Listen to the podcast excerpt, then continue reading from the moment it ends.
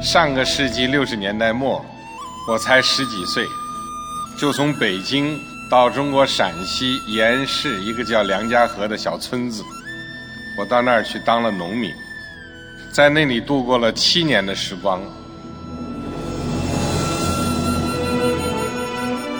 讲述习近平总书记在梁家河的知青生活，追寻人民领袖的初心，记录梁家河几十年翻天覆地的巨大变化，激发砥砺前行的信心。广播纪实文学《梁家河》，请听第十二集。退耕还林是人们利用土地方式的一次转变，也使梁家河人的生产生活方式发生了根本性转变。梁家河人懂得了发展高效农业和现代农业，开始发展规模化养殖业，梁家河成为延川县有名的养殖专业村。村民梁世雄成了一名鸡司令。延安实施退耕还林后，农村劳动力出现了富裕，很多人外出打工。梁世雄最初也加入了外出打工的队伍。村里发展养殖业，他响应号召，回到了村里开始养鸡。刚开始养鸡的时候，因为对科学管理知之不多，前期疫病预防没有跟上，他养的鸡一下子死了四千多只，损失惨重。但他咬牙坚持了下来。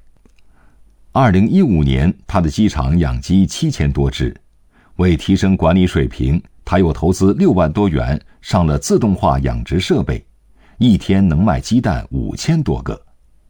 梁世雄喜滋滋地说：“两个月收入就顶外头打一年工。”说起自己养鸡的经历，梁世雄说：“等靠要的思想要不得。”发展产业光想着靠扶持不顶事儿，最重要的是靠自身的不懈努力，跌倒了还得自己爬起来。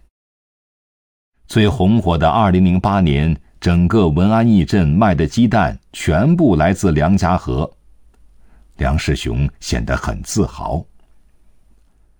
二零零八年初夏。梁家河村委会向已是中央政治局常委、国家副主席的习近平写了第二封信，汇报了村里发展养殖业带来的变化和村民的喜悦。这年七月十二号，习近平回信，肯定了梁家河村所取得的成绩，要求村里干部因地制宜搞好开发项目，推进社会主义新农村建设。使生活更加富裕。他还说，他始终关心着大家，希望有机会回去看看。二零一零年年底，梁家河成为延川县第一批脱贫村，全村总收入二百二十五点五万元，农民人均纯收入六千五百元。梁家河村委会向习近平发出了第三封信。习近平在二零一一年五月二号的回信中写道：“村里从实际出发，发挥资源优势，发展特色农业，拓宽增收渠道，乡亲们的收入进一步增加，生产生活条件进一步改善。对此，我深感欣慰。希望你们再接再厉，按照科学发展的要求，充分发挥基层党组织的战斗堡垒作用。”和广大党员的先锋模范作用，努力完成好带领群众致富的各项任务，统筹办好村里各项事业，共同创造梁家河村的美好未来。听晋平的，准没错。乡亲们坚定地说：“就像当年他带领大伙致富时的情景一样。”发展特色农业，拓宽增收渠道。梁家河村还积极培育苹果产业。习近平的小伙伴张卫庞成了一名果农，他把募军园上十亩承包地全部栽上了苹果树。在发展苹果产业惠农政策的支持下，经过几年精心务作，张卫旁的果园配套了集雨窖、化粪池、灭虫灯、防保网等现代化设施，建成了标准化生产示范园，科技含量增加了，经济效益也增长了。富起来的张卫庞还想着更大的事儿。张卫庞说：“我一人富不算富，只有梁家河的群众都富了，那才叫富。”他成立了张卫庞苹果种植合作社，主动接纳本村和周边村的二十七户村民栽植苹果。张卫庞说：“以后不能再走重数量轻质量的老路了，要彻底换脑子。”走精细化、科技化、优质化的发展之路。他表示，线上构建大梁家河流域生态产业带。他的合作社计划再吸收一些农户，把果园建成集观光、游览、采摘为一体的多功能园区，让更多的人吃上梁家河的苹果。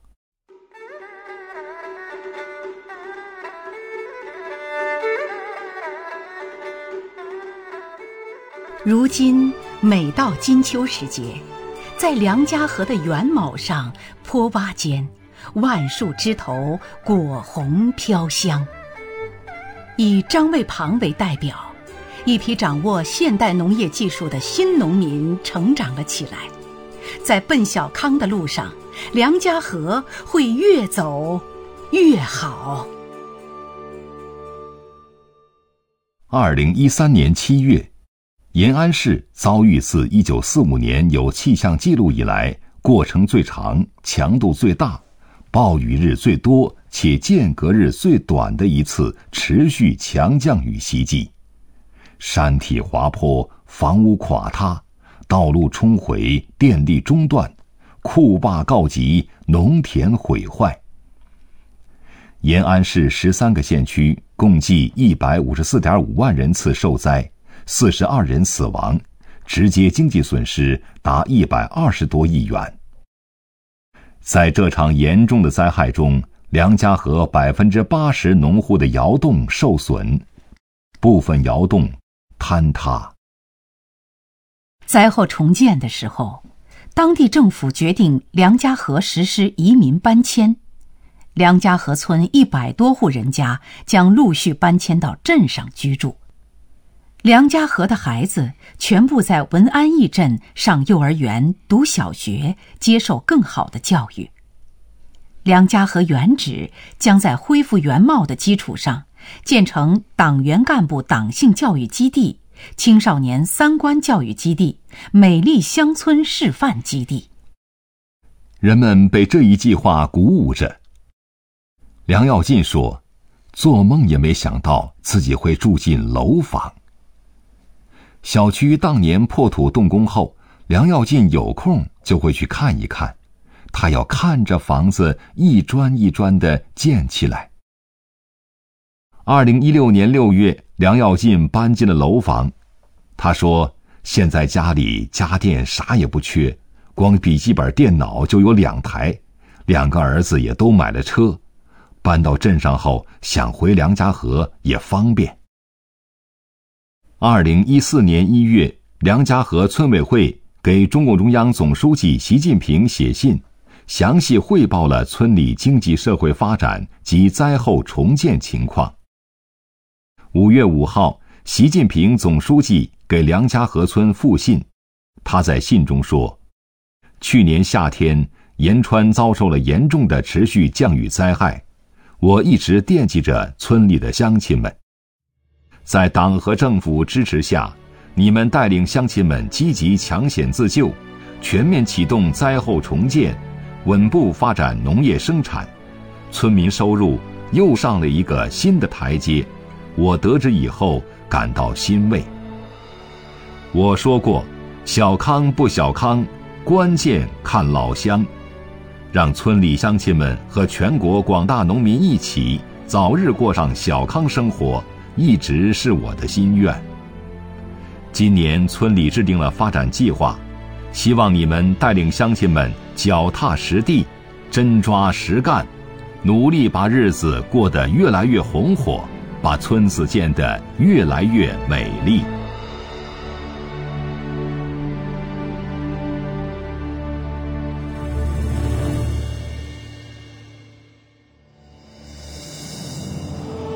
梁家河这个小村庄的变化，是改革开放以来中国经济社会发展的一个缩影。记录习近平总书记的知青岁月，挖掘梁家河小村庄的大学问。请继续收听纪实文学《梁家河》，由陕西人民出版社出版，作者梁家河编写组。习近平当年的房东刘金莲说：“如果再生了病，我不会硬扛的。”在没有农村合作医疗保险以前，农村人生病一般都是硬扛着，实在扛不过去了才会进医院。刘金莲的老伴儿张清远就是小病拖成大病去世的。刘金莲感叹：“老伴儿没有赶上好时代，要是放在现在，他就不会死了。”上了年纪的刘金莲患有哮喘病，同时还患有肾结石、关节炎、腰椎间盘突出等多种疾病。但国家推行的农村合作医疗制度，让他看病有了保障。刘金莲说。哮喘犯了就吃点药，冬天哮喘比较严重的时候，我就去县医院住几天。出院后报销的钱很快就下来了，花不了自己多少钱。刘金莲说：“现在只要哪里不舒服，她就会及时去看医生，不会硬扛着。”二零一五年上半年，刘金莲感觉胳膊疼。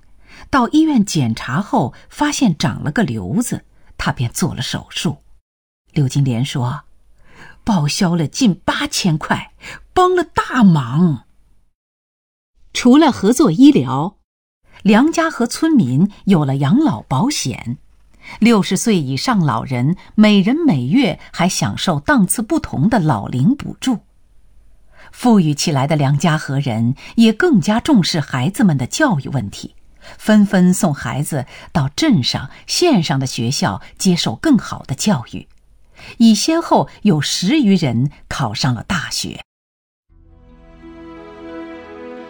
二零一五年正月，经过全体村民讨论，梁家河要成立乡村文化旅游公司了。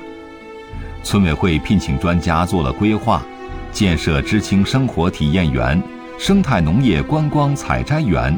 传统耕作实践园，恢复了知青旧居、沼气池、铁业社、代销店、缝纫社、菜园、打谷场、水井等，拓宽了原有的通村道路，打通了全长十九点八公里的大梁家河环线，维修改造了六条二十三公里的环山生产道路，建成了培训中心、社区服务中心。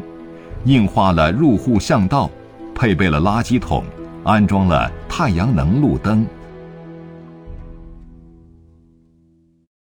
二零一五年五月一号，梁家河乡村文化旅游发展有限公司正式成立并投入运营，当日接待游客突破六千人次。梁家河乡村文化旅游发展有限公司有员工一百二十五人。百分之九十是梁家河村民，只有讲解员、财务人员等专业性较强的一些岗位通过社会招聘。公司经理回乡创业的梁家河村民王宝林说：“在人员安排上，根据村民年龄和特长分配相应的工作，岗位不同，工资不同。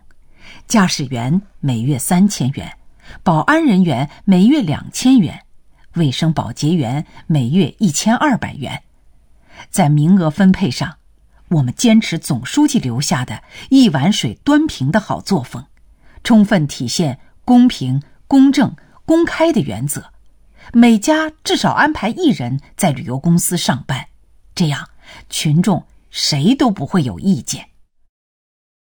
村委会在公司的运营中发挥着重要的作用。村委会用习近平提出的好干部的五条标准：信念坚定、为民服务、勤政务实、敢于担当、清正廉洁来要求自己。村支部开展了党员示范岗、党员示范户、党员先锋模范等多种形式主题活动。让党员走上岗位，走进企业，走进家庭，走进田间地头。如今，梁家河村办起了农家乐、小吃摊儿和窑洞宾馆，成立妇女之家手工艺品合作社，制作售卖鞋垫儿、布堆画等手工艺品，建起了乡村互联网，方便了村民学习，送学进农家，提高村民的农业技能。刘金莲成了梁家河乡村文化旅游发展有限公司的保洁员，每个月有一千二百元的固定工资。他还在自家院子里摆了个小摊儿，出售手工鞋垫儿和土特产。王宪军成了停车场管理员，这比在地里刨食儿可强多了。他说：“过去种玉米，一年到头挣个四五千元。”现在我和老伴儿各自每月挣一千多元，小儿子有三千多元，一家人团团圆圆，这最好。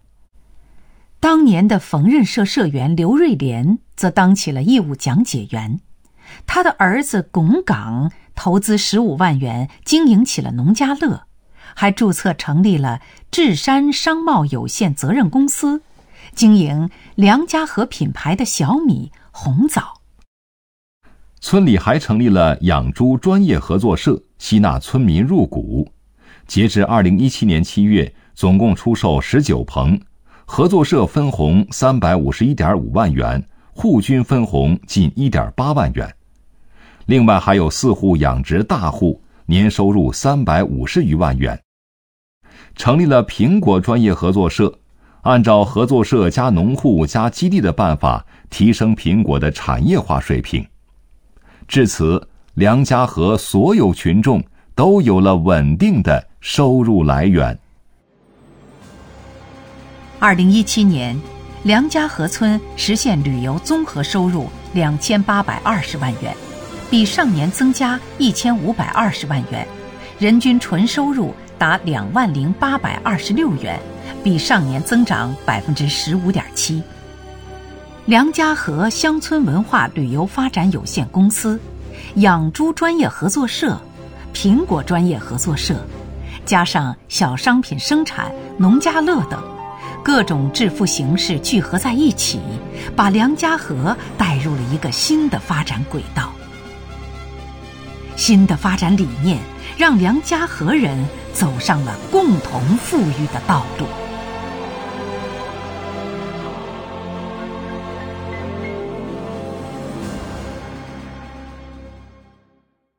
二零一七年十月十八号，梁家河的村民们齐聚村党支部，期待着中国共产党第十九次全国代表大会胜利开幕。北京人民大会堂的掌声不断，梁家河村党支部会议室同样回响着热烈的掌声。不忘初心。牢记使命，高举中国特色社会主义伟大旗帜，决胜全面建成小康社会，夺取新时代中国特色社会主义伟大胜利，为实现中华民族伟大复兴的中国梦不懈奋斗。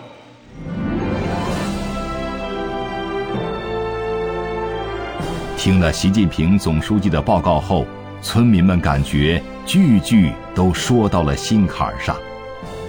咱不能忘了过去的苦，不能忘了今天的好光景是咋来的。用总书记的话说，这叫不忘初心，方得始终。进入新时代，把咱的旅游办好，把产业发展好，把村子建设好。咱不能给总书记丢人，要撸起袖子，加油干呀！大家热烈的讨论着，满怀信心的憧憬着更加美好的未来。梁家河，一个普普通通的小山村，曾经是筑梦的地方，如今是梦想成真的地方。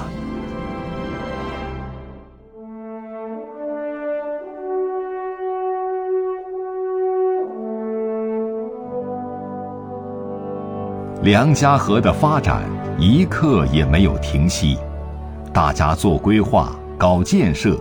聚人心、兴产业，变化一天一个样过上了祖祖辈辈梦想的生活。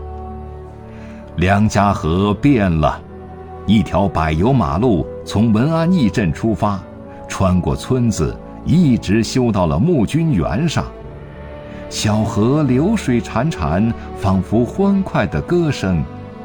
整洁的农家小院儿在绿树丛中伸出瓦房一角，构成了一幅美丽的画卷，让人流连。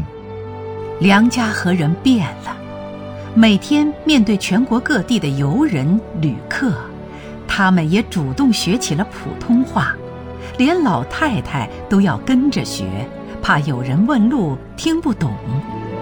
镇里还给村上派来了驻村的青年大学生，担任村上的英语翻译，主动向外国游客介绍梁家河的发展变化。走进新时代，要有新面貌。村党支部书记龚宝雄说：“总书记的报告就是我们奋斗的方向。”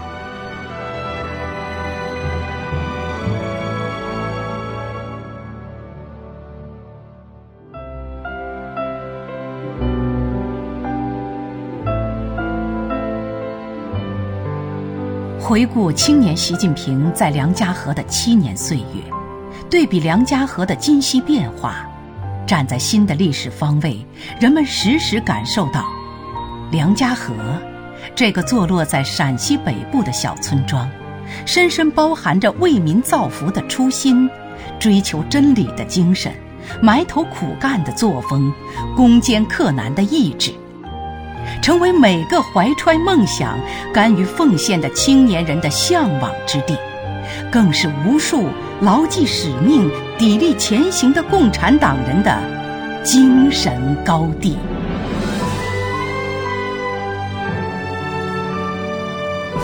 伟大的时代，孕育着伟大的梦想。如今的梁家河，乘着新时代的东风。在新征程中破浪起航，驶向两个一百年奋斗目标的彼岸。